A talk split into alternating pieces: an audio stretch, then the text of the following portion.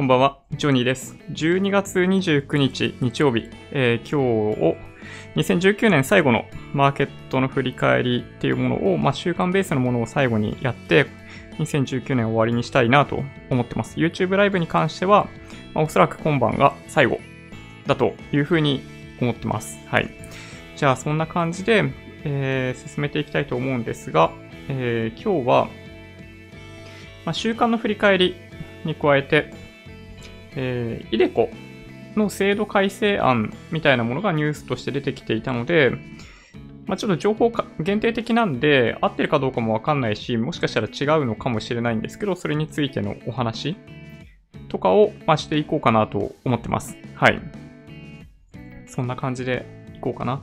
まあ、今日はね、なんかもう、最後だから、ちょっとゆっくりめに行こうかなと思ってますね。結構日々、なんか早く喋んなきゃいけないみたいな思いが結構強くあるんですけど、なんかあんまりそれ意識しなくってもいいかなとちょっと思っていて、特に今日に関してはね。はい。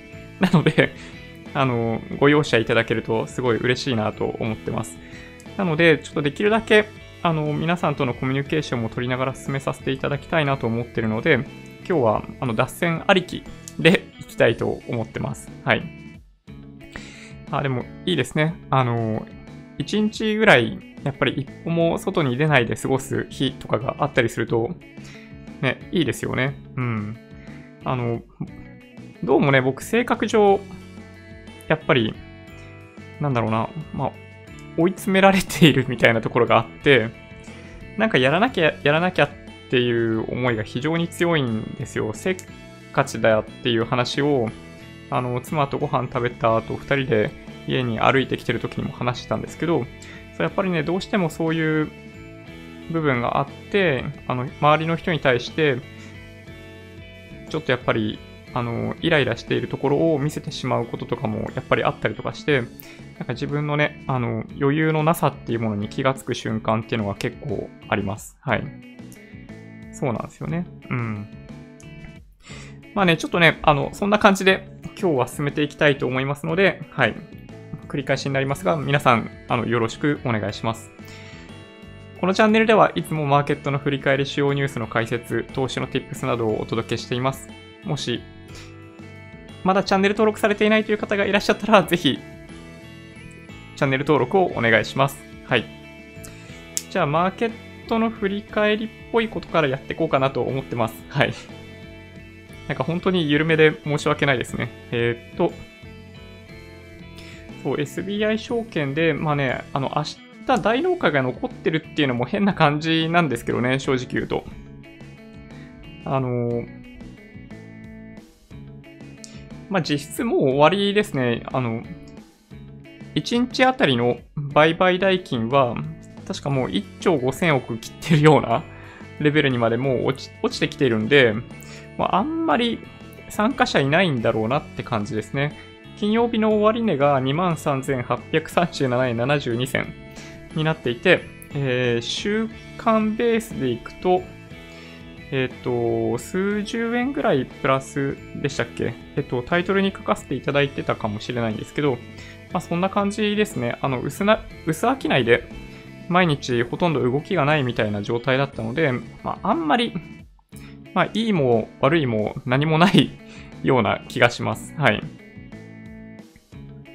で、週足のチャートで見てみると、こうですね、えっと、2019年1月、そう、あの、1年前のクリスマスは、もうどん底のクリスマスだったんで、ね、まさか2019年がこんなに株にとって良い1年になるとは、ちょっとね、想像もつかなかったですね。はい。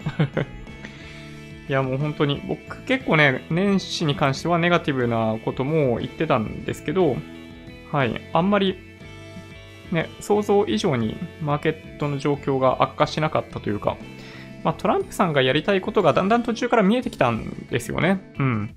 で、業績も結局、あの、悪くないというか、特にアメリカに関しては、悪い要素っていうのがほとんど見えてこなかったし、で、まあ、株高になってくると結構アグレッシブなことを言うトランプさんも、株がどうしても下がってくると、あの、ま、マーケットに対して優しいコメントっていうのを、まあ、やってきがちっていうのもだんだん見えてきて、まあ、それで徐々に昔みたいに激しく上がったり下がったりみたいな感じではなくなってきましたよね。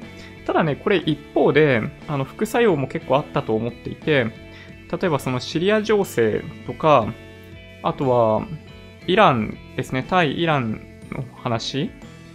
えっと、あとはどこかな、そのまあ、米中に関しては、まあ一応、ある程度、まあうまくいっているというか、中国にまあそこまで足元を見られるみたいなところには至ってなさそうな気がするんですけど、シリア、イラン、あの辺に関しては、ちょっとトランプさんのそのやり方っていうのはなんか、もう読まれちゃってるんじゃないかなっていうのはありますね。これ2020年の地政学リスクとしては結構大きい部分をはらんでいるかなと思いますね。もうちょっと長めのスパンで見ていきましょうか。今ちょうどこの2万4000円ラインにいるんですよね。まあ、ここ抜けられるかどうか本当にわかんなくて、まあ、抜けられないということであれば、まあ、もう一回、もしかしたら2万3000円切るようなタイミングがあるかもしれないですけど、まあ、いつもお話ししてるように、まあ、PR はそこそこ高くなってきましたけど、PBR から見ると PBR1 倍水準がもし日経平均の、まあ、底値なんだとしたら、まあ、今から15%分ぐらいしか下がらないとも言えるので、まあ、そうすると、やっぱりまあ2000、2万2000円がボトムラインなのかなっていう気がしますね、僕はね。はい。そんな感じですかね。はい。はい。あ、ご無沙汰しております。いつの間にか1万超えていて驚きました。おめでとうございます。ありがとうございます。はい。あの、チャンネル登録者数1万人を、はい、めでたく超えました。はい。あの、最近そ、そこまで、あの、勢いよく増えているというわけではなかったりするんで、まあ、ちょっとね、どうしたもんかなっていうのも、まあ、実はちょっとした悩みとしてあったりするわけですけど、まあ、ちょっとできるだけ立ち止まらないように実はしてたりします。明日は動かないでしょね、思いますよね。まあ、きっと明日は動かないですね。そういう意味でいくとね。うん。まあ、明日は、まあ、海外は愚か、まあ、国内もすでに終わっちゃってる人が多いような気がするんで、そうですね、さすがに明日は、うん、まあ、換算に売りなしというか、まあ、換算に売りなし、まあ、上がるという前提の言葉ですけど、まあ、上がるも下がるも、まあ、大した動きではないんだろうなという気がしますね。なんか昔はね、あの、大納会、大発会は反論っていうのが恒例でしたけど、ね、今は一日中取引やってますもんね。うん。来年は日々の生活習慣を見直す年末です。目標を日々の習慣に落とし込めるようにしたいです。ああ、でもね、それすごいわかりますね。なんかやっぱり、ルーティン化した方がいい部分としない方がいい部分っていうのは結構明確にあるかなと思ってて、なんかね、僕も時間を割かなければいけないところに関しては、まあ、ルーティン化していない部分の時間をいかに確保するか。で、毎日やらないといけないところに関しては、まあ、できるだけルーティン化して、時間をかけないようにするか、みたいなことを、まあ、結構ね、考えますね。この YouTube ライブも始めて、もう数ヶ月もしかしたらもっと経ったかな？忘れちゃいましたけど、ね、だんだん慣れてきて、あの、作業、準備みたいなところは、なんかだいぶ時間かからなくなってきましたね。うん。大納会あるおかげで、えー、明日まで ATM 引き出し手数料無料でありがたいです。あー、そうか。なるほど。そういう部分もありますね。なんかでもその話聞くとちょっとドキッとしますね。年末年始に向けて、なんか、お年玉とかそういうので、現金が必要になるケースとかあったりしないかなとちょっと思いましたね。大丈夫かな？大体ね、あのー、妻に一任してしまってるんで、はい。任せっきりなんですけど、そうだからね、普段お金を持ってないこととかも結構あって、危なっかしいんですよね、僕ね。はい。まあ、休みの日は、なんか1万円札1枚とかだけ持って外に出たりとかするんで、あのカードとかは持ってますよ。クレジットカード1枚と、あの1万円札1枚だけ持って外にいたりみたいな感じだったりするんで、ちょっとね、危なっかしいですけど、まあ年末年始、なんだかんだ言ってもお金使う機会ほとんどないと思うんで、まあ十分かな ?1 万円あれば。えっと、外人も、外国人も休暇だし、どうなんでしょうか。まあね、本当に閑散としてると思いますよ。あの、まあ、何度かお話ししているように、えっと、東京のあの渋谷区内に住んでるわけですけど、人減ったと思いますね、さすがに。うん。今日の夜は、だいぶ閑散としてましたね。マーケットだけじゃないですね。うん。街中も東京は人が少なくなってきたなと、すごい感じましたね、今日は。登録者数は結果なので、焦らなくても徐々に上がっていくでしょう。ああ、もうね、そう言っていただけると、ちょっと、まあ、安心しちゃいますね、なんかね。うん。今年1年このライブを見て、えー、たくさん勉強させていただきました。いえいえ、あの、僕こそね、すっごい勉強させていただきましたよ。来年もインデックス投資を信じて投資を続けていきます。来年もよろしくお願いします。いや、もう本当こちらこそよろしくお願いします。なんかね、あのー、結構僕間違ってたこととかも言いますよ。あの、修正多いと思いますね。うん。あの、配信始めた頃と、まあ今とで、まあ、ざっくり言うと1年前と今で比べてみると、やっぱりその知識の度合い深みっていうのはだいぶ変わりましたね。うん。やっぱね、すごい細かいところまで、まあ、把握してなかったのは間違いないですね。自分が認識している、その、例えばその投資信託のバリエーションとかも、そんなに知らなかったんですけど、まあ、いろんな人から本当にフィードバックもらって、自分で調べて、で自分の言葉で発信するようにしていく過程で、やっぱかなり理解ができてきたんで、すごい良かったなと思ってますね。もうこれが本当に僕にとっては2019年も最も成長できた部分じゃないかなと思います。そうか、お年玉はキャッシュレスにはできないのか。そうなんですよね。本当はね、車輪みたいな感じで行きたいんですけど、ちょっとね、そういう感じにはいかず。でね、しかも、あの年末年始中に、あの、誕生日の子が、甥っ子でいたりするんで、まあ、その子のために、ま何を用意しようかみたいなのが、ちょっとね、あの、こっから今日、明日、明後日ぐらいの、まあ、悩みでもあり、ちょっとまあ準備しないとなって感じですね。うん。まあでも人のプレゼント買うのってちょっと楽しいですよね。うん。来年は増税などをきっかけに不況になると言われてますが、どう考えますか？うん。そうですね。まあ、なるかもしれないですね。やっぱりね。国内だけ見たときには、まあ、今のあのー、キャッシュレス決済の、なんだ、ポイントバック、値引きみたいなのが、まあ、終わる直前に、やっぱりその駆け込みがある可能性があるんで、まあ、今年の、まあ、9月に駆け込みがあんまりなかった分、そこで駆け込まれることになるかなと思いますね。うん。まあ、結局、お財布は変わらないんで、どこでお買い物するかですよね。だからなんかそういうタイミングがあると、まあ、駆け込んだりどうしたりっていうのがあったりするんで、まあ、どうしてもその直前に消費って増えがちなんですけどね。まあ、ただ、まあ、このチャンネル、あのー、見ていただけてる方は、まあ、お気づきだと思うんですけど、あのー、まあ、例えば Amazon の価格ツールとかチェックしてもらった方がいいと思いますね。だいたい駆け込みの時って値段安くないですね。はい。なので、まあ、例えば白物家電とか、あの、何でもそうなんですけど、カメラとかの価格とかも含めて、あんまり駆け込まない方がいいと思いますね。どっちかっていうと、あの、駆け込み後の、なんだ反動の減ったタイミングで、各メーカーとかもいろんなそのキャンペーンとかを打ってくる可能性があるので、まあ、どっちかっていうとそっちを待つ方が結果としては安いお買い物ができたっていうパターンが多いみたいですよ。うん。あ、そうそう、不況になるかどうかですよね。まあ、不況になるかどうかって言われると、うん、ちょっとね、わかんないですけどね。まあ、不況にはならないかもしれないですけど、その、いわゆるリセッションっていう意味での不況は、ならないんじゃないかなとは思います。ただ、あの、まあ、クォータリーベースでいくと、あの、1、1回四半期分のマイナス成長とかはあってもおかしくないかなと思いますね。でただ失業率が急激に上昇するっていう局面はあんまり想像できないですね。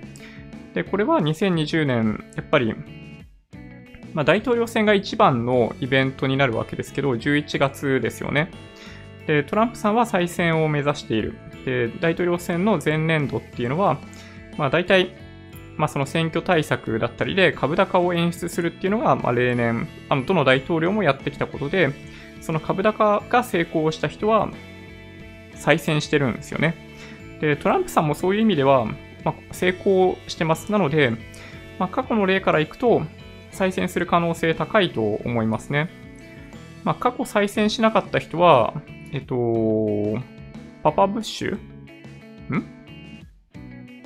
だったかな？かなんか？で、ちょっとね、あんまり覚えてないですけど、まあ、株高にできてなかったみたいなんですよね、その時ね。うん。まあちょっとまだ僕ちっちゃかったんです、その頃その頃ね。確かね。そう。なので、あんま覚えてないですけど、なんかそういうことらしいです。で、まあその通りに行くならば、来年トランプさんみたいな話になるんですけど、まあ強敵は、まあ強敵というか僕の中で期待しているのはブルームバーグさんですね。うん。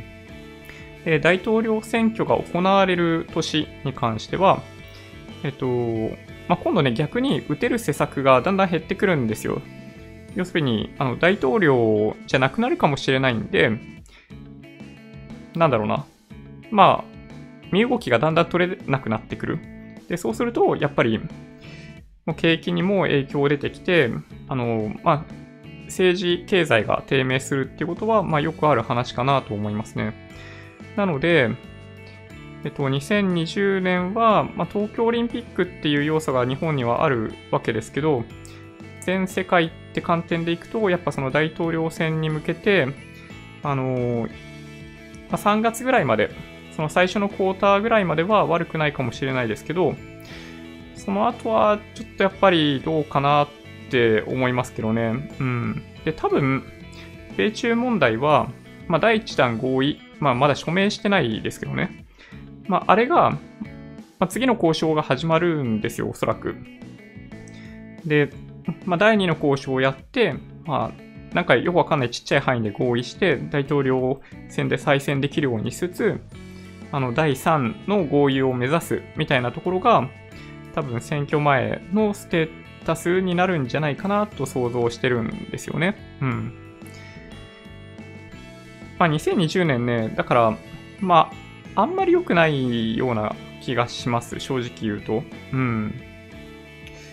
なんかね、まあ、そういう事情、今お話ししたような事情もあるし、まあ、S&P500 とかの PR の水準とか見ても、業績がもっと上がっていかないと、まあ、株高にならないんですよね、そういう意味でいくと。あのずっと今、史上最高値をつけてるわけですけど、まあ、ここから上げていくのちょっと厳しいかなと思いますね。日経平均も、えっと、14. 点何倍みたいなところまで PR 上がってきてるんで、まあ、どんなに言っても PR16 倍だと思うんですよね。うん。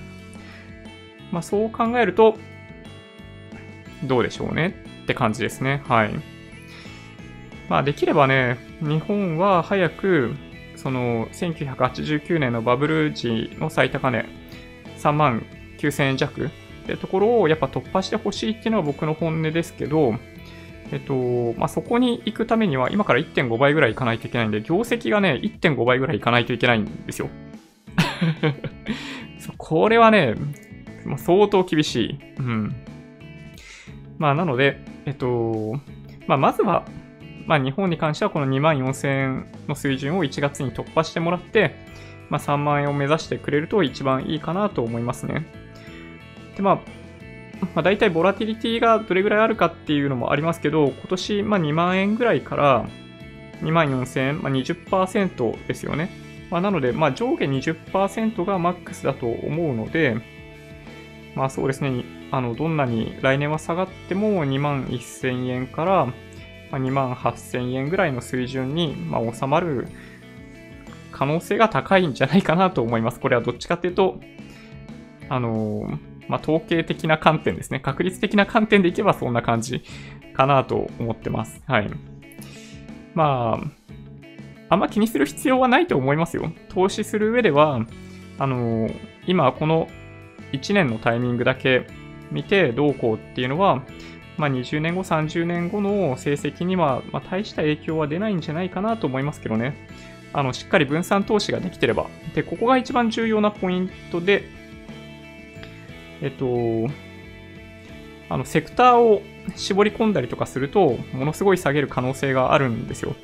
まあ、S&P500 とかであれば、あの、まあ、最悪半額みたいなところで済む話なんですけど、まあ、例えば IT バブル後のナスダックとか見ていると、やっぱりその、まあ、7、80%下がるみたいなことが起きているので、まあ、そういうのは避けないといけないですね。だから、まあ、アメリカ株、米国株式投資があの超人気の2019年に結果としてなったと思うんですけど、あの、追っかけるように投資をするのは得策ではないと思います。やっぱりそういうリスクを避けるためには分散投資、まあ、やっぱり全世界投資がそういう意味では一番硬いかなと思いますけどね。はい。い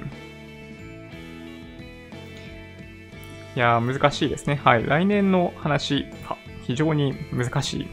まあ、僕はね、やること変わらないですって感じですね。そういう意味でいくと。えー、っと、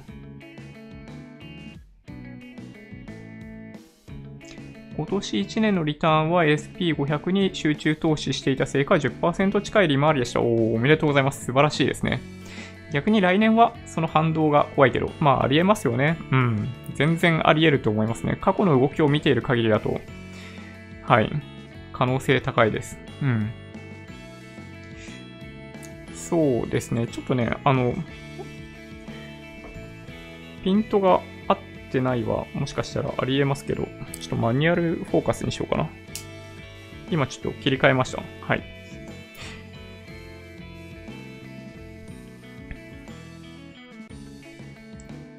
大農会。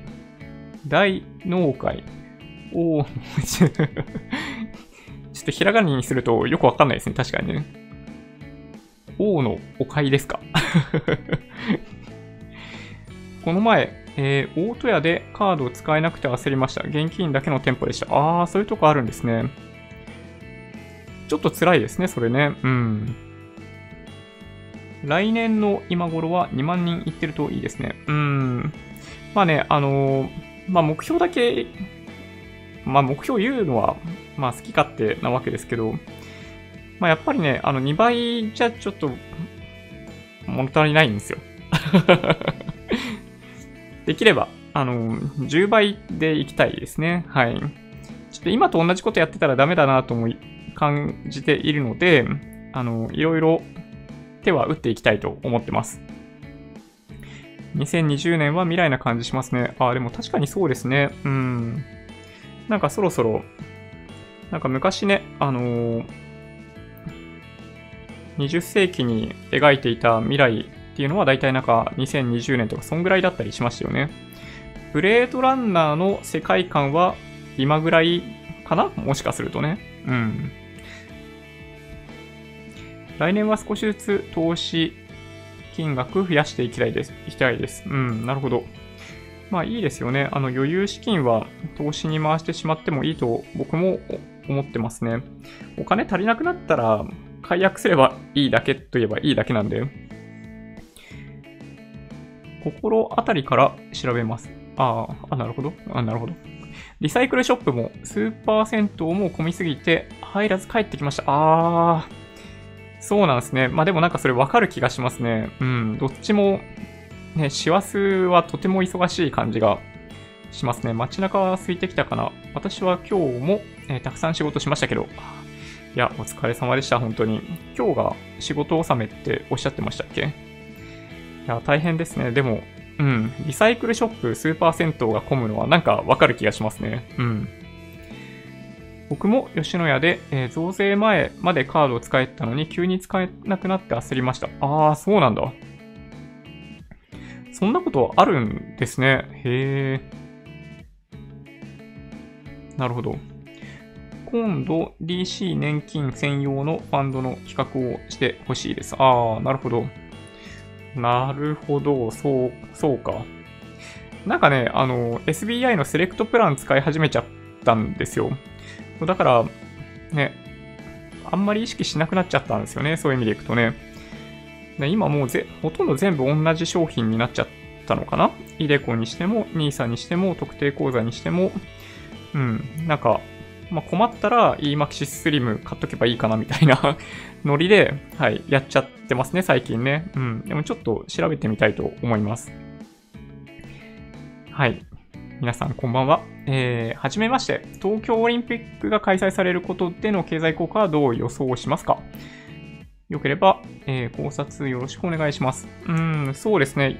あの、なんだろう、人の出入りが増えるので、あの、もちろん良くなると思います。で、でそれ以上に、なんとなく雰囲気良くなるので、高揚感というか、あの、そうですね。まあ、日本に関しては、だから、あの、夏にかけては、あんまり悪い雰囲気にはならないんじゃないかなと思いますけどね。まあ、だから、あれ、6月ぐらいまででしたっけ？あの、キャッシュレスポイントバックというか、あの制度。あれがやっぱり、まあ、加速させる部分はあるかなと思ってるんで、まあ、そこまではイケイケゴーゴーなんじゃないかなというふうに思いますね。で、オリンピックが、まあ、一応8月、まあ、主に8月に開催されて、どうなんでしょうね。まあ、結構ね、いい影響あると思いますけどね、なんでかっていうと、あの、最近また、あの、外国人と面接することあったんですけど、なんか日本に旅行できた後、なんかすごいここで働きたいと。東京で働きたいと思って、その地元の会社辞めて、あの、妻と二人で引っ越してきます。みたいなことを、あの、本当に、まあ、おっしゃって、すっごい真剣に仕事探している方がいたんですよね。なんかそういう人がやっぱりまあ、少なくとも、まあ、僕のところでそうやって面接しているっていうことは、多分、ね、東京だけかもしれないですけど、結構いっぱいそういう方いらっしゃるんだと思うんですよね。で、東京観光で来ていただくわけですけど、あの、東京プラス、どっか地方都市みたいな形で、あの、人がかなり流れ込んでくることが想像できるんで、まあ、しばらく東京オリンピック終わってすぐになんか落ち込んでしまうかと言われると、そんなことはないんじゃないかなという気がしますけどね。なんか日本人のマインドセットも、あの、もうちょっと多様化というか、多様性に対して寛容になるんじゃないかなという気がしますね。なんか、変な例えかもしれないですけど、あの、エスカレーターの乗り方とか、今って、東京の場合、左側にみんなあの、並んで立つ、で、右側すっからかんみたいな状態なんだけど、エスカレーターの乗り場のところにはすごい人がいっぱい溜まってるみたいなのがあるわけですよ。で、その原因って、その右側に立って、あの、歩かない場合、すごい圧力かけられることがあるんですよね。で、それが嫌なんですよ。みんな嫌だから、あの、左側に、あの、人が溜まってたとしても、あの、並んで待ってるんですよね、ちゃんとね。まあ、ちゃんとというか、まあでもすごい非合理的なんですよ。で、まあそういうのも含めて、なんか外国人とかいっぱい大量に入ってくると、あの、もうそういうの一回、なんだ、まあガラガラポンされるというか みたいなところがあるじゃないですか。まあだから、なんかそういう効果ちょっとね、期待しますね。うん。なんか、そんなに気にする必要ないんじゃないみたいな、他の人がしてることに対して、なんか厳しく当たるようなところがどうしても日本人あったりするんで、なんかそういうマインドセットっていうのはなんかもうちょっと寛容になるみたいな効果があることを僕は密かに期待してますね。1964年当時がどうだったかっていうのはちょっとわかんないとこありますけど、ね、そこからどういうふうになんか国際社会に対応していったかっていうのは、まあ、ちょっと気になるところではあったりするんで、まあ、今回2020年に関しても、その日本人が、なんか本当の意味での先進国入り、その精神的なその部分も含めた、そのより心に余裕のある、あの人としてなんか成長してってくれると、いいなと思ったりしますけどね。うん。そしたら、あの、朝の渋谷駅で、なんか人からすごいぶつかられるとかね、そういうの減ると思うんで、そういうのを密かに期待してます。Amazon のチェックツール、桜チェッカーとか面白いですよね。そうそう、そうなんですよ。レビュー、レビューチェックがメインですけど、そう、価格のね、チェックね、すごい、あの、有効ですよ。駆け込み系のタイミングはね、本当に、あの、9月のね、価格を見ていただけるといいと思いますね。本当に上がってます。はい。部屋を変更してみてます。ありがとうございます。最近オリンピックやったとしたら、オリンピック後、えー、自利品になってる気がするんで、日本も少し心配ですね。まあ、それはありますね。うん。まあ、どこまでうまく仕組みを用意できるかですね。その後に向けてね。うん。もしリセッションが来ないと10年に1回大暴落が起きると言われているアノマリーが崩れてしまうのか大きな変換点ですね。うん。まあ、確かにね。なんか急激な変更、変化っていうのがなんか起きそうな感じがね、あんましないんですよ、僕はね。なんか最近のその為替の動きとかも結構極端に低くなってるじゃないですか、ボラテリティが。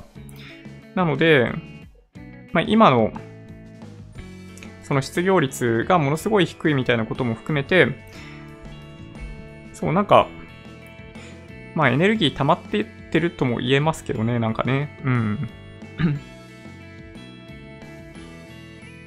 はい。こんばんは。先ほど起きました。いいですね。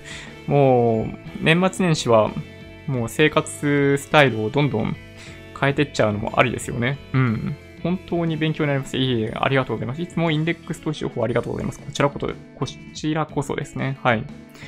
中国が、えー、相当危なそうで、ああ、まあそうですね。あの、民間債務の問題ですよね。うん。結構最近、ね、頻繁にニュース出てきてますよね。あの、デフォルトになってるって話ですね。うん。まあ、ちょっとね、心配は心配ですね。その、中国が心配ってていうのもあるんですけど、まあ、前回リーマンショックの時とかは世界がクラッシュした時に、あの、まあ、中国に、まあ、いっぱいお金を出してもらったみたいなところがあるわけですけど、まあ、今回同じことは多分ね、できないですよね。うん。なんかそういうのはね、非常に感じるところがありますね。来年かもしれないが、再来年かもしれない。10年に1回は誤差がある。うん、そうなんですね。まあ地震と一緒ですね。はい。イギリスは EU 離脱しますか？そうですね。離脱は間違いなくすると思いますね。12月末が期限になっている、えっと、まあ、期限というか、それを目標に、あの、EU との FTA 結びたいっていう話が、まあ、どこまで進捗できるかっていうのが、ポイントの一つになるかなと思いますね。日本もこの件噛んでるといえば噛んでるんで、もしかしたら日英かもしれないし、あの、TPP かもしれないし、で、トランプさんもおそらく大統領選、まあ、見通しながらも、まあ、イギリスとの間で FTA を結びに行くみたいなのを進んでいくと思うので、まあ、離脱、まあ、1月末の離脱はまあ間違いないですね。はい。実力の有無がシャッフルされ、淘汰され、次のステージへ。うん。いや、本当にね、毎年毎年、ほんとね、走り続けなければ適応しないものだけが置いてかれてしまうっていうね。日経平均トピックスだと、日経平均の方が、えー、銘柄数が少ないんで、暴落時の下落額は、下落幅は大きいと思いますか？うーん、まあそうといえばそうですね。うん。まあそうですね。そうなるかな。どうでしょうね。うん。まあ、普通に考えるとそうかもしれないんですけど、どうかな？どうでしょうね。あれ、あの、東証の、なんだっけ、そのプライム市場の件、そういえばニュースで出てて、あの、流通している時価総額100億円みたいな話ありましたけど、流通してる分だけで。なんか、あれ、今、東証一部に上がってて、あの、小型であまり流動性高くないところを、なんだろう、そのプライム市場から外すことができんのかと思いきや、なんかそれやらないみたいですね。うん。なんかちょっとがっかりですね。うん。それじゃあ何の意味があるんだろうと実は思ってますけどね。あの、NT 倍率っていう指標があるわけですけど、いや、うん、基本的には大きくなっていく方向で、まあ、ずっと続いていくような気はしますけどね。うん。ちょっとね、もしお時間があれば、リーマンショック時の NT 倍率がどうだったかっていうのをちょっと見ていただけるといいかもしれないですね。うん。どうなんだろう。ちょっとね、気になるな。気になるんですけど、ちょっと今手に飲み物を持ってるので、すいません。ちょっとあんまり作業ができないですね。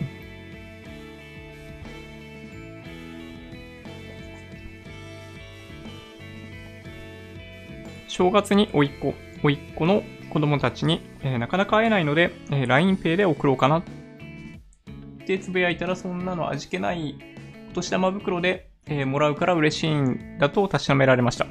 まあでもそういうとこね、やっぱありますよね。なんか、お年玉袋、ポチ袋で なんかね、あげたい感じはしますね。うん。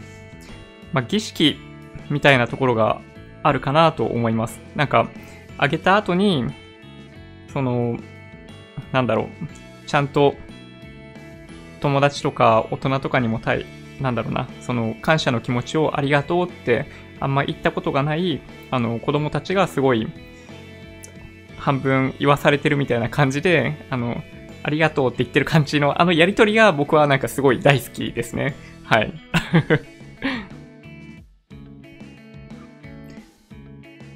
ね、チャンネル登録も、はい、福利効果聞いたらいいんですけどね、本当はね。日本はバブルの時は PR40 倍だからさすがにあの水準にはいかないと思ってます。あ、まあそうですね。まあそうといえばそうなんですけど、えっと、ちょっとね、手元で見れる方は見ていただきたいんですけど、あの、その、ナスダックですよね。はい。あの頃のナスダックどんぐらいだったかな ?60 倍とかあったと思うんですよね。あの、IT バブル。そう、でもね、抜いてるんですよ。2013年とかそんぐらいだったかな？なので、本当は抜かないといけないんですよ。抜かないといけない。うん。なので、そう、その当時の PR が40倍だったろう、だったとしても、抜かないといけないですね。抜けない理由はインフレになってないからですね。純粋に。はい。来年の目標は一度乗りたかったメルセデス買おうかな投資家にあるまじき贅沢な自動車。あ、でもね、いいんじゃないですかね。うん。いやもう本当に、まあ僕はね、車大好きですよ。まあ、わかりますよ。見てわかりますよね。はい。オリンピック終わった後が怖いですよね。どこの国もオリンピック後は不景気になりましたもんね。まあね、そういう側面はどうしてもあるんですよね。嬉しいですね。外国の方で東京、地元なのでそう言ってもらえると。うん、そうなんですよ。なんかね、面接してて、作戦かな？あれね。そう、こっちがね、嬉しくなっちゃうんですよ。うん。何？長い間東京にいてくれんの？とか。そう、だから聞いちゃう。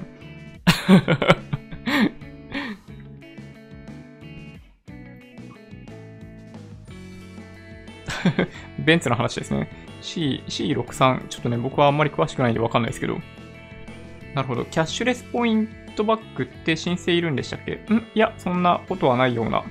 それに支払いの時点で還元されてるんでしたっけ？えっと、これ事業者によって違いますね。コンビニの多くは値引き、まあ、リアルタイムでそのポイントを値引きとして処理しているので、えっと、後からとかはないんですけど、業者によって、例えば、クレジットカードとかだったりすると、あの、ポイントとして付与されているはずですね。はい。後からです。ああえて、あえて暑い時期にやる必要ないと思うんだけど、あのオリンピックですよね。そう。なんで10月じゃなかったんだろう。1964年の東京オリンピックは10月ですよね。体育の日が開会式？閉会式？開会式かな？とかですよね、確かね。うん。昨日の瀬戸さんの動画。ああ、これね、僕も見ましたよ。ちょっとね、感動しましたね。新型 Mac Pro 大根おろしですよね。うん。ガチでやってましたね。はい。いや、すげえなと思いました。はい。そうそう、瀬戸さんも今年から株やってるみたいで、投信個別株で結構利益出しててすごいなと思いました。突っ込んでる額も多いんでしょうが、まあ確かにね、うん。まあ、バイアンドホールドをね、やっといてもらえれば、ね、利益出るんだと思うんですけど、一時期なんか本当含み損が出て、ね、あの、全部処分しますみたいなのも出したりしてたんで、まあ、辛いですよね。うん。まあ、我慢できないですよね、普通の、普通はね。はい。ルールブレイク。アメリカスポンサーなんでそこは仕方がない。うん。橋本内閣の時は増税は景気悪化が、え、肌で感じました。ああ、なるほどね。札幌、正解。まあそうですね。札幌は本当に正解ですね。あの、8月に東京でマラソンやるのは自殺行為なんじゃないかなという気がします。はい。いろんな考え方がありますね。2020年はマインドリセットの年にしましょう。ありがとうございます。おー、いいですね。まあでもね、本当に、あの、年末って一番やる気が出るタイミングじゃないですか、なんか。あの、来年に入ると、あの、何日から仕事始めないといけないみたいなのが、あの、脳裏に浮かぶんですけど、年末のうちって、あの、ものすごい前向きなパワー発揮できますよね。そう。だからね、最近、あの、今も仕事の時よりも早起きしてますね。はい。多分ね、ちょっと妻には呆れられてると思いますね。ジョニーさんみたいにスタバで朝活始めようかしら。ああ。まあ、スタバって良くも悪くもですけど、まあ、僕自身も多分そういう風に周りから見ると言われてるんだと思うんですけど、まあ、意識高い人多分多いんですよ。うん。で、まあ、意識高い人があの全然悪くなくって、あの、僕はそういう環境に行くと、あの、しっかりやらなきゃっていう気持ちになるんですよね。家だと全然できないタイプなんですよ。僕自身。なので、あの、朝から朝の、なんかあの、澄んだ空気を吸って、あの、散歩をしつつ、スターバックスに行って、あの、アメリカーノとかを飲みながら、あの、なんだろうな、昨日もらったコメントに対しての返信書いたり、あの、フィードリーって、あの、RSS リーダー使ってニュースを見て、ツイッターになんかちょっと書き込んでみたり、で、その後に編集始めて1本やりきったりみたいなことを、まあ朝の、まあ2時間ぐらいでできたりとかすると、まあ、すっごい、あの、いい一日になるので、そう、最近すごいやってますね。ちょっとね、さすがに明日ぐらいから回転時間が遅くなったりとかしてるところが多いので、ちょっとまあどこまでできるかわかんないですけど、はい。まあやっぱり朝7時ぐらいからオープンしてるところがあったりするんで、そういうところに、はい。8時よりも前に行くっていうね。うん。朝活やりましょう。ちなみに朝活しても別に生産性上がるわけではないらしいですよ。なんか、大悟さんがそんなことをおっしゃってた気がします。はい。あ、ちょっとカメラ切っちゃった。ユーロユーロよよりポンドの方がやばそうですけどね。ああ、なるほど。プレイプレイジとしたらユーロは安くなるんですか？うん。どうかな？なんかね、あの、為替はね、本当にわかんないっすね。うん。まあ、どっちに向かっていくかっていうのがね、ちょっとまだ見えてないんですよ。その、ハードブレグジットになるか、ソフトブレグジットになるかっていうのが見えてこないと、まあ、ちょっとわかんないですね。うん。でかいコーヒーですね。そうですね。これね、ベン、ベンティーですね。ベンティーサイズをいつも飲んでいるというわけではなくて、あの、チケットがあるんですよ。あの、スターバックスのリワードプログラムで、ある程度ポイント貯まると何飲んでもいいっていう、あの、ベンティサイズでも無料でもらえるので、あの、ベンティサイズをいただきました。はい。なるほど。温度の下落は避けられませんよね。うん。長期的には、え、大規模な金融政策に乗り出すんでしょうけども。うん、なるほどね。私は、えー、おい3人、メイ6人。おー、すごい大変。ポチ袋いっぱいになりますね、なんかね。2020年は、オカマイラー、オカマイラー、リクマイラー、リクマイラーか。を卒業します。お、そうなんですね。それは、なんか、あれですか？修行が終わったってこと？もしかして。あの、一回修行ね、やってみたいなと思ったりしますけどね、あの、あちょっともしわかんない方いらっしゃったら、Google で、なんだ、マイル修行？とかで検索してもらえると出てくると思うんですけど、あの、まあ、JAL が、まあ、JAL でも ANA でも同じかな？あの、まあ、修行をしている人がいっぱいいるんですよ。あの、ランクを上げるためにね。で、下がんないんですよ、あのランクが。なので、まあ、1年、1年ぐらいかけて、本当に一生懸命マイル稼ぐ。で、本当にね、なんか行って帰ってくるみたいなことだけをやる人いっぱいいるらしいんですよね。で、あのランクって実は結構、本当に、なんだろうな。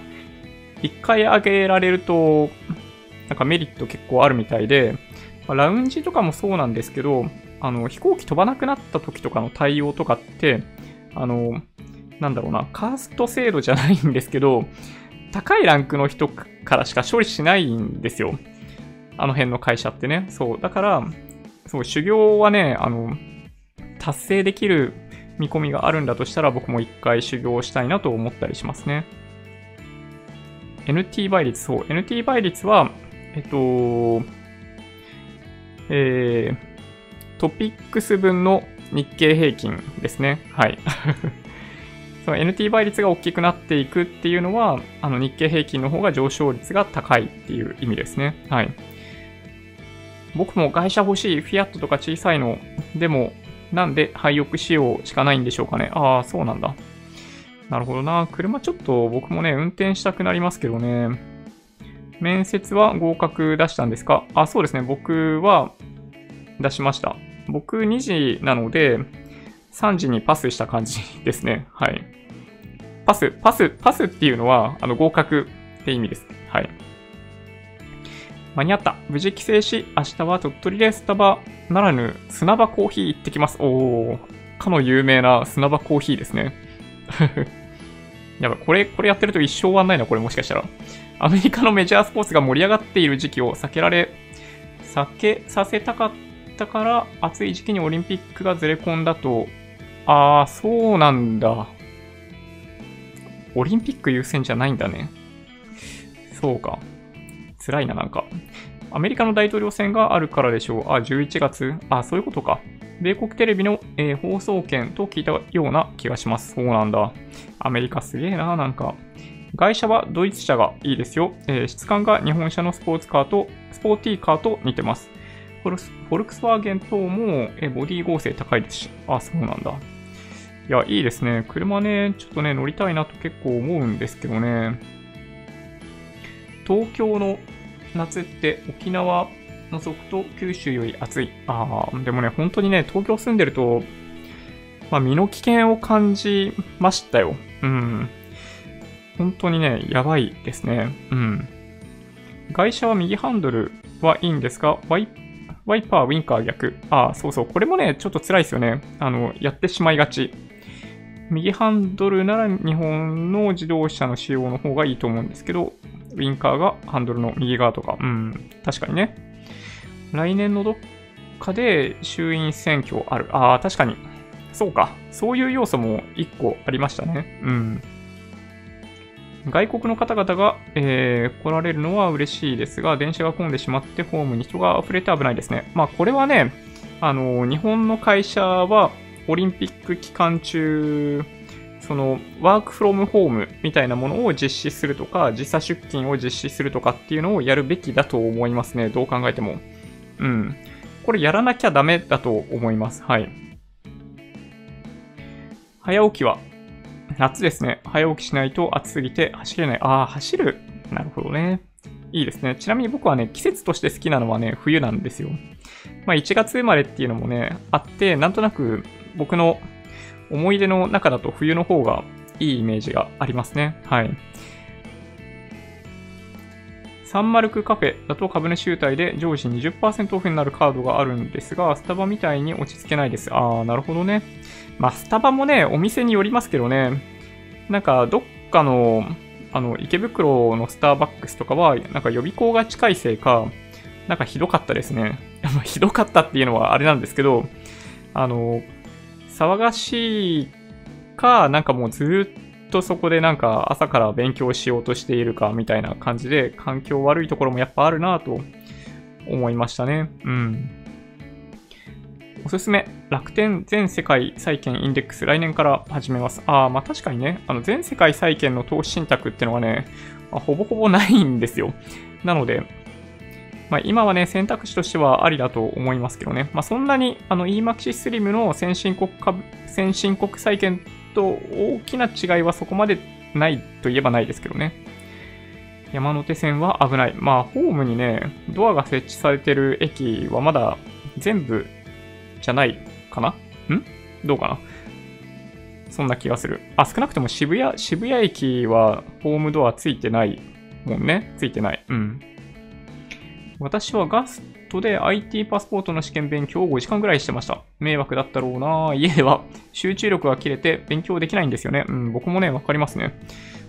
あの、僕はね、今、というか、まあ、社会人になってからは、まあ、スターバックスを頻繁に使ってるわけですけど、あの、はしごしまくりますね。うん。まあ、大体2時間ですね。あの、長くて2時間。で、やっぱり集中力持たないんで、あの、お店を変えてまた2時間みたいなの、あの、一日中繰り返したりとかしてましたね。土日とかだと、昔ね。私もポイント貯まって、えー、ここぞとばかりに高いドリンクのベンティー買いますが、店員さんに貧乏人だなと思われてるんだろうなと思ってしまいます。いやいや、そんなことはないですよ。うん。そんなことはないです。むしろ、あの、どのサイズでも大丈夫ですけど、みたいな感じに声かけてくれたり、まあそういうのもあったりするんで、あの、はい。めちゃめちゃフレンドリーなんで、あの、スターバックスのスタッフはね、うん。悪いと思っていろいろ注文しました。いや、まあそれもね、ある種スターバックスの作戦ですよ。うん。ラウンジだけなら UFJ のプラチナカードを作る方が安いですけどね。ああ、まあでもそういうの分かりますね。あの、それと同じ理由で楽天のプレミアムカードを所有してますね。あの、プライオリティパスをゲットするために。行機乗ると東京か千歳行き乗って、えー、千歳に着いたら機内放送で東京行きのお客様は、おー、マジですか？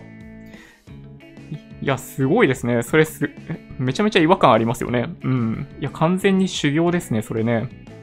なんかね、沖縄の話はね、聞きますね。修行する人は沖縄が多いと。いや、遊んで帰ってくれよって感じしますけどね。五輪の開催時期は反対ではあるものの大好きな NBA のファイナルが6月にあるから気持ちはわかる。ああ、そうか。そういう苦肉の2020年プロスポーツスケジュールなんですね。右ハンドルのマニュアル、会社が辛い。えー、エンジンブレーキかけながらウィンカー出せない。ああ、なるほど。そういうことか。なるほどね。ベンティなんて初めて聞きました。いや、そうそう、そんな感じですよ。まあ、マーケットの話はちょっとまあ、とりあえずいいか。あの、イデコの話だけちょっとしましょうかね。あの、今もう22時50分なんで、まあ、さらっと目でいこうかなと思ってます。あの、まだね、あくまで制度改正案なので、まあ、どうなるかわかんないですね。この制度改正案の話だけ別口で動画撮ろうかなと思ってるので、まあ、そっちで見ていただいてもいいかなと思うんですけど、まあ、ポイントは2つですね。えっと、60歳未満となっている加入期間の上限を65歳未満まで延長する。まあ、これ加入期間を延長するっていうことは、おそらく今加入している人たちは、あの、60歳まで拠出できるようになってると思うんですけど、65歳、まあ、65歳直前までですよね。あの、拠出することができるようになるんじゃないかなと思います。ま、だから単純に言っちゃうと、あの、5年間継続できるってことですね。大体これまで僕がご用意してきたシミュレーションって、まあ、30年間拠出して40年間運用するみたいな感じだったんですよ。で、その根拠になってたのが、あの60歳未満までになっていた加入期間と、あの60歳から70歳になっている受給開始年齢の選択だったんですよね。60歳、まあ、30歳からイデコ始めて、30年間拠出する。で、その後70歳まで、えっと、なんだ、あの、受給開始を待って70歳から受給開始するみたいなものを、まあ、イメージして、そういうシミュレーションを、まあ、言ってました。まあ、だから、まあ、2倍になるっていうのは、あの、3%の利回りが続くと2倍になるんですよね。はい。まあ、実際にはね、もっと高いですよ、利回り。あの、だって配当だけで年平均2%ぐらいあるので、まあ、実際には配当込みでいくと7%とか多分いくんですよ、年利。なので、まあ、余裕で2倍いくと思うんですけどね。で、まあ、今回のこの改正案でいくと、拠出する期間が5年間増える。で、75歳からあの受給開始するみたいなのが選べるようになるので、まあそうですね、より、まあ、運用はしやすくなるかなと思いますね。で、まあ、結局、イデコって受給するときに、その一時金か年金かっていうのを選択することになるわけですけど、なんかやっぱり、その会社でもらう、なんだ一時金退職金？と、あの、バラバラにして受け取ることが、まあ一瞬できるかなと思ったんですけど、あの、なんだ、75歳から受給開始するにしても、あの60歳までにその退職金をあの会社の方でもらってたら、そことやっぱり、あの、通算、通算しないといけないということになっているので、確か過去14、5年間なんですよね。なので、なんかやっぱ抜け道ないなと、つくづく思いましたね。うん。はい。まあ僕の場合、まあ退職金出るような会社に勤めていないので、まあ多分、まあ、1500万以上かな。まあさ、ん？何歳から始めたんだっけな、イデコ。まあその期間によって、まあどこまで控除されるかっていうのは変わってくるわけですけど、まあ多分、まあ、1500万とか、まあそんなもんからね、1500万から2000万ぐらいかな。くらい、あのー控除されると思うので、退職金控除できると思うので、まあ、2000万拠出して4000万の資金っていうものに、まあ、なっているとしたら、2000万円分は一時金で、あの、非課税でもらっておいて、残りの2000万円を、えー、年金としてもらうっていう形になっていくんじゃないかなとちょっとね、想像してますね。はい。うん。そんな感じですかね。なんかね、制度の改正で、あの、拠出金額の上限とかがもうちょっと増やせたらいいなと思ってたんですけどね。うん。その、なんでかっていうと、まあ、サラリーマンの場合、会社が、あの、企業型の確定拠出年金やってないと、今って月2万3000円じゃないですか。で、そうするとやっぱね、ちょっと物足りないんですよね。で、企業型が併用されてないんであれば、企業型と併用するときの上限に合わせて欲しかったんですけど、なんかそういうのはなんかあんまなさそうですね。今回そういう変更はなさそう。で、まあ今日、このなんか NHK のニュースで書いてあったんですけど、今ね、利用者144万人しかいないらしいですね。うん。こんなにお得だと思われる制度を、未だに144万人しかやってないんですよ。これちょっとね、謎ですね。うん。もしかすると、あの、企業側の対応がなんかいくらか必要だったりするんで、まあ、それをやってくれないっていうことが原因で、まあ、イデコ始められないっていう人がいらっしゃるかもしれないんですけど、なんか多分この制度改正ってそういうところにもあのメスを入れて誰でも一応加入できるような状態っていうのを作ることになるんじゃないかなという気がします。まあこれね、あくまでね、改正案なので、まあどうなるかわかんないですけどね。うん。はい。ちょいきなり本題でびっくりって感じですよね。昔、資格試験の勉強で水道橋で勉強してましたけど、土日はベローチェとかに競馬親父が、えー、競馬放送を聞いてて警察トラブルありました。お、怖っ。僕も競馬親父に、えー、睨まれて、絡まれて、帰りの電車賃もウィンズにつぎ込んでしまったらしく、東戸塚までの電車賃をくれって絡まれた。マジか。馬で帰れよっていやね、あの、ギャンブルって、あの、病気なんですよ。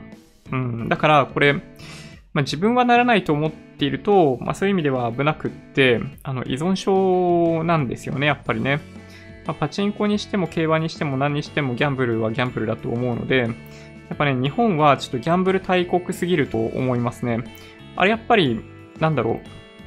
まあ、犯罪の温床になっているとは思わないですけど、ただやっぱり、なんだろうな。あのー、ちょっとね、不健全な利用のされ方結構あるのは間違いないと思うので、うん、ちょっとね、なんとかしてほしいですけど、まああれもね、結局利権が絡んでるんですよね。はい。どこの利権とはもうすでに言わないですけどね。うん。イデコ、住宅ローン控除受けてるけど、ふるさと納税やった方がいいのか悩んでます。あー、なるほど。やった方がいいんじゃないですか？うん。いけると思います。はい。まあ、計算がちょっとめんどくさいですよね。うん。それはわかります。はい。あの、所得がどれぐらいかを計算しないといけないんですよね。そういう控除額まで考えてね。うん。タパゾウシの本は読みますか？ああ、読みましたよ。今年読みましたね。なんだっけ？忘れちゃった。米国株投資のすすめみたいな本。うん。読みました。なんか内容は、あのー、なんだろうな、すごいいいと思いました。すごいいいと思ったのは、なんかその、投資手法を真似したいとかそういう話っていうよりかは、等身大なんですよ。その中に書かれているお話が。なので、なんかすごい自分でもそういうことあったなと思うところが、なんかね、あって入り込めますね。で、まあ100%米国株投資したいかと言われると、なんかそういうわけでもなかったりするんで、まあそこはそこなんですけど、あの、すごいいい本だったと思いますね。イデコ65までやる予定ですけど、うん、そうそう。まあ、できるだけね、これやった方がいいですね。イデコがね、多分、制度的なものでいくと、最も節税効果が高い、あのー、仕組みの一つだと思うので、はい。イデコは、本当に、まず最初にイデコですね。はい。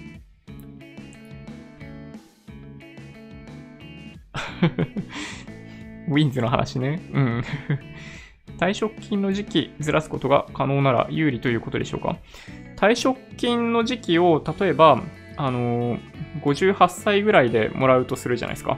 で、イデコを75歳で受給開始ということにすると、えっと、それぞれ合算する必要がないんですよね。合算しなくてよくなるんで、あの、まあ、簡単に言うと控除額増えますね。今の制度上でいくと。まあ、うん、どうなんかな。この改正案でもしかしたら、それも延長されちゃう可能性もありますけどね。うん。20、なんだ、過去20年、受給、受給？もらっている退職金すべて通算するみたいな制度改正になるかもしれないですけどね。うん。はい、そんな感じですね。うんうんうん。始めるまでがめんどいですからね。うん。ん？イデコかな？ん？どうかな？私、会社の婚姻できる立場なんで、イデコサクッとやりました。ああ、いいですね。なるほど。妻の、妻の積立 NISA 申し込みたいんですが、今年中に申し込んだら20年中の1年をこの1ヶ月のせいに奪われたりはしないですかね。うーん、妻の積立 NISA を申し込む。今年中に申し込んだら、あの、基本的に、あの、1年間で投資できる金額っていうのはもう本当に、まあ、フィックスしてしまってるんで、まあ、12月から投資ができるようになってもその金額だし、1月から投資できるようになってもその金額だしっていうのが、まあ、あるんですよね。うん。まあね、ちょっとね、あんまり、まあ、使い勝手は良くない部分がね、やっぱ残っている気がします。まあでもね、イデコはまあ悪くないと思うんですけどね、NISA がね、ちょっといかんせん制度上の欠陥がある気はしますね。まあ利用しない手はないんですけど、NISA の方が改善の余地大きいなと思いますね。60まで引き出せない恐怖感の方が高いと思います。イデコ何があるかわからないですしね。まあ確かにね、うん。まあ、それは覚悟の上でやらないといけないですね。余裕がなくてやりたくてもできない人がいるんでは。まあ、確かにね。うん。まあ、まず最初に、まあ、生活防衛資金ですよね。うん。まあ、最低限3ヶ月分のあの生活費っていうのを、まあ、現預金で持っとくっていうのがスタートラインですね。で、まあ、それからですよね。はい。そこから本当に、あの、月5000円とかでも大丈夫なんで、まあ、投資を始められるかどうかですね。うん。まあ、固定費の見直しとか、どっちかっていうと、まあ、コストを減らすみたいなことも真剣にやらないといけないですよね。特に20代のうちとかは、まあ、投資するの現実的には結構厳しいと思うので、まあ、そこから一個一個ね、やっていかないといけないんですよね。うん。うちの下の子も退職金ないんで、60から65までどう過ごすか問題ですよね。えー、てか、65から年金もらえるかもわからん。まあね、確かにね。うん。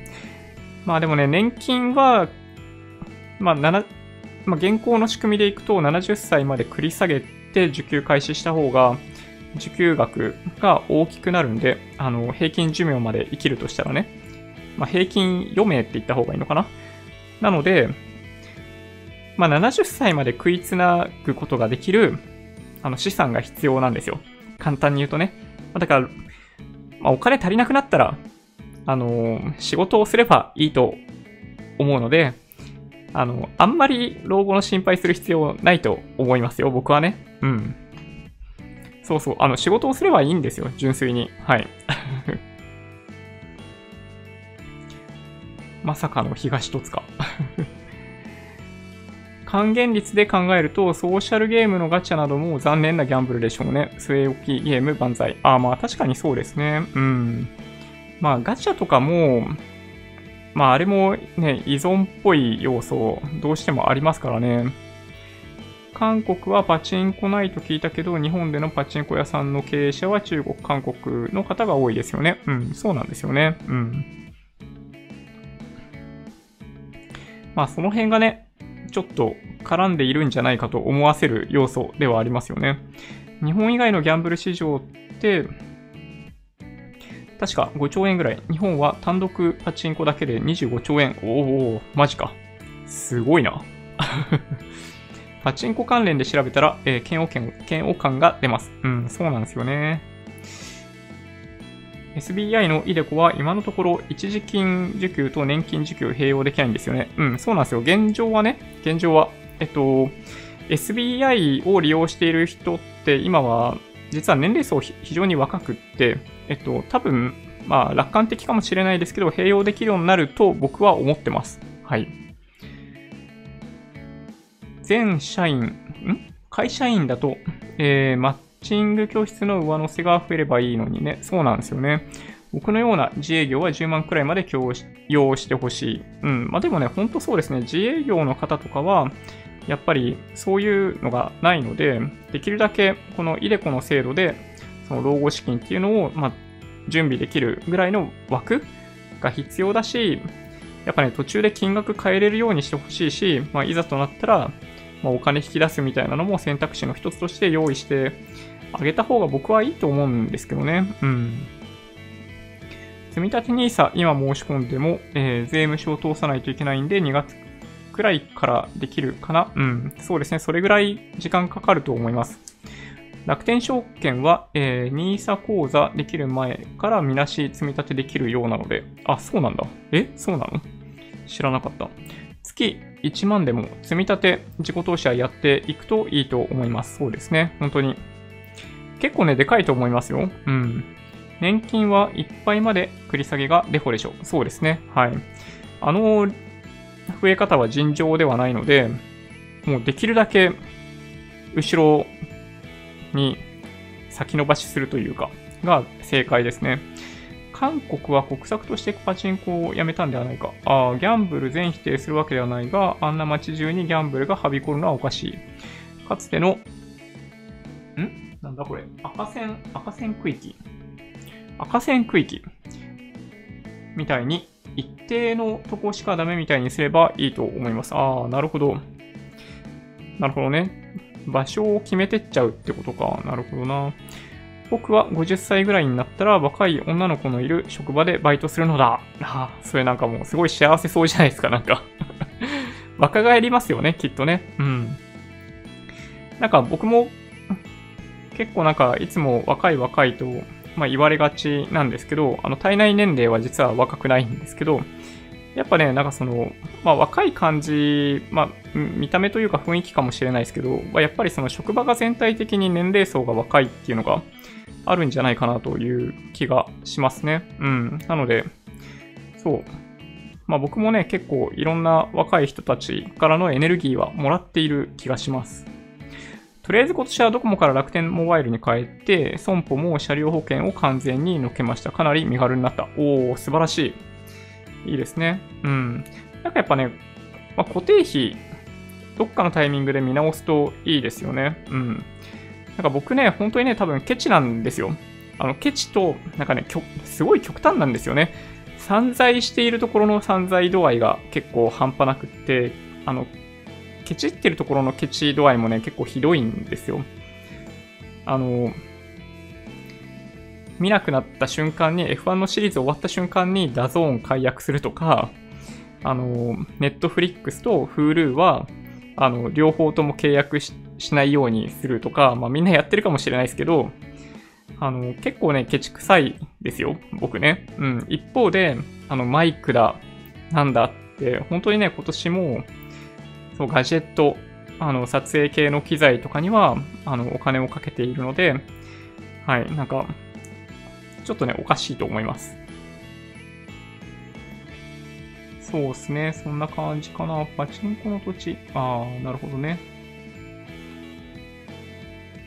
楽天モバイルと UQ どちらがいいと思いますか？まあ、スピードを選ぶならば UQ だと思うんですけど、えっと、楽天はその MNO としての事業が2020年におそらく始まると思うので、ちょっとね、それ次第かもしれないですね。もしかしたらすごい安い値段でいけるかもしれない。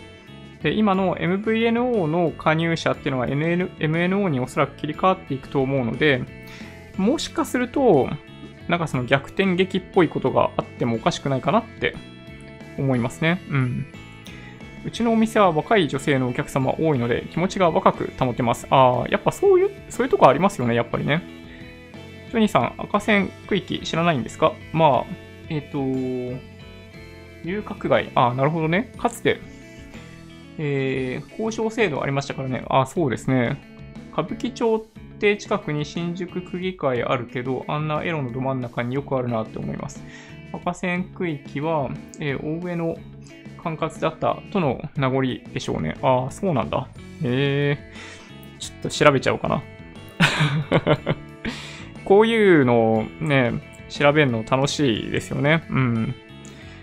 じゃあ、あんまりね、ダークサイドに踏み込むと、後ですごい嫌悪感とか感じることなくはないですけど、ね。アーリーリタイアして冬は東南アジアでショートステイする生活へ早く移行したいです。ああ、確かにいいですね。うん。まあ確かにな僕もね、そういうのをやりたいですね。スタバで使ってる金額高そうですね。間違いないですね。あの、毎月満単位の金額をスタバで使ってると思いますね、僕ね。お客様が若い女性だと身だしなみにいろいろ気をつけそうですね。うちはおっさんばかりだからな。なぜ一般 NISA よりも積立 NISA がおすすめなんですか？えっと、拠出、拠出する金額から得られる非課税額っていうものが積立 NISA の方がトータルでは多いからですね。はい。これちょっとね、あの、シミュレーションしていただけるといいと思いますね。はい。イデコと積立 NISA のポートフォリオ丸かぶりなんですが、違うように分けた方がいいでしょうか？ああ、それはね、えっと、まあ、やってもいいしや、やんなくってもですね、NISA はそれこそ、まあ、特に積立 NISA の場合、20年間変えられないので、あの、変えなくっても大丈夫なものを NISA では購入する。でまあ、イデコは変えられるんですけど、手続きが非常にめんどくさいので、まあ、やっぱり変えなくてもいいようなものを選択する。で、まあ、残り部分の特定口座でポートフォリオを調整するというのが僕のやり方ですね。はい。うちは楽天モバイル快適ですよ。えー、1日家にいて Wi-Fi ですか？ああ、まあそうですね。あの、混んでる時間帯だけですね。朝、昼、夕方だけは混んでるんで遅いですけど、そういう生活スタイルじゃなければ、あの、楽天モバイル安くていいと思いますね。ジョニーさんはさっき二次面接と言ってましたが、えー、人事で偉い職位なんですね。ああ、いえいえ、そんな、そんなことはないですよ。あの、最初、一時で現場のメンバーに、あの、現場のスキルを見てもらって、あの、僕はどちらかというと、あの、なんだ、ジェネラルスキルを見て判断するっていうことをやってる感じですね。で、僕の上の人が3時をやって、最終的にオファー出すかどうかっていうのを決めてるみたいな感じです。はい。昭和35年くらいえー、売春防止法ができて、え一応交渉制度としての、え遊郭なくなったと思います。そうか、35年なんですね、それが。なるほど。マネーセンスカレッジの浅田さんは、えー、積立 NISA より一般 NISA の方が良いと言ってましたね。ああ、そうなんだ。どういう理由なんだろうな。あー、でもなんかね、わかる気がするな。もしかしたら、積立 NISA の問題点は商品バリエーションの少なさなんですよ。もしかしたらね、それはあるかも。僕の場合、積立 NISA で買えるんですよね、買いたいものが。なので、積立 NISA でいいんじゃないかと思ってたりしますというのが今書いていただいたことですかね。マネーセンスの推奨するアセットアロケーションは債券、リート含むので、えー、積立 NISA では実現できない。あ、なるほど。やばい、当てちゃった。はい。そんな感じですかね。あの、ちょっと今日は、なんか最後若干バタバタしましたけど、まあ、コメント中心にお届けしました。あの、イデコのお話もニュース今日来てたんで、触れさせていただきましたけど、まあ、2019年最後の YouTube ライブになると思うので、まあ、今日は本当にそういう意味ではマイペースでお届けさせていただきました。今日はね、あのー、なんだっけな。まあ、2本動画を公開させていただいていて、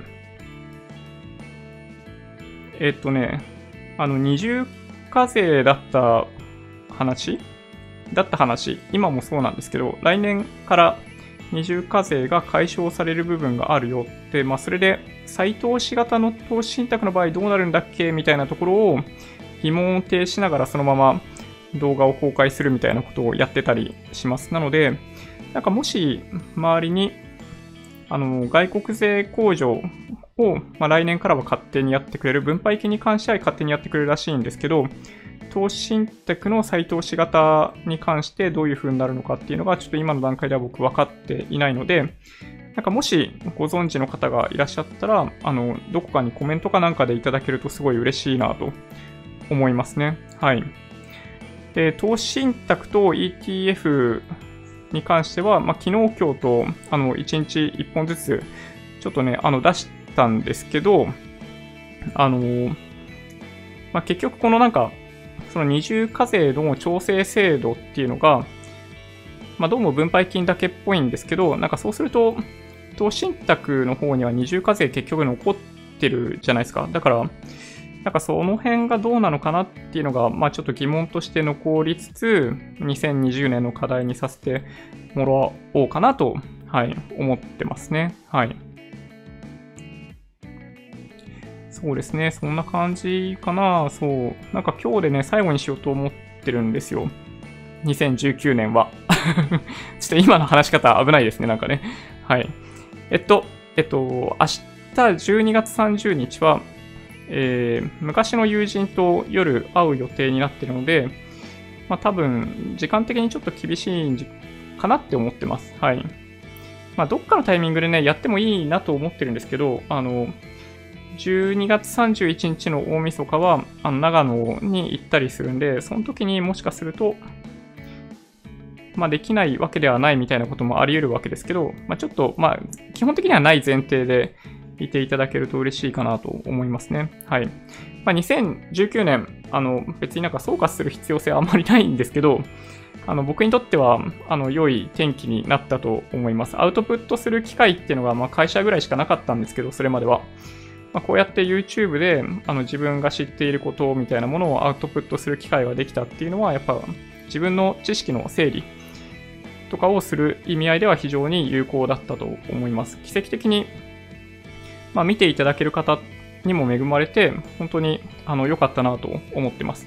今、チャンネル登録者数が、まあ、1万1000人ぐらいいるわけですけど、まあ、2020年は、まあ、途中で2万人みたいな数字をコメントでいただいてたところもあるわけですけど、ちょっと野心的に、やっぱりね、あの、毎年毎年10倍 みたいな、あの、目標というか、まあそういうところをターゲットにできたらいいなと思ってるので、まあ、2020年は、まあ、何かをきっかけにブレイクして、まあ、10万人みたいな世界に突入できると、まあ、もっと生活が楽しくなるんじゃないかなと思ってたりするんで、まあ、それに向けて頑張りたいと思ってます。まあ、2020年は、まあ、もしかすると、あのまあ子供が生まれる可能性もあるんで、今のところね、うん、あったりするんで、そういう意味では来年は2019年よりも楽しみな1年になるかなと思っております。はい。じゃあ、そんな感じで、ちょっとね、あの、終わりにしたいと思います。あの、本当にありがとうございました。めちゃめちゃ感謝してます。あの、皆さんの言葉がすごい優しくて、トラブルも結構あったわけですけど、本当に助けていただいたというふうに認識しております。はい。じゃあ、そんな感じで、あのー、皆さんも良いお年をお迎えいただけることを本当にお祈りしてます。はい。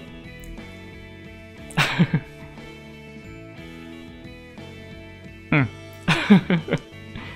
えっと、ちょっと待ってね。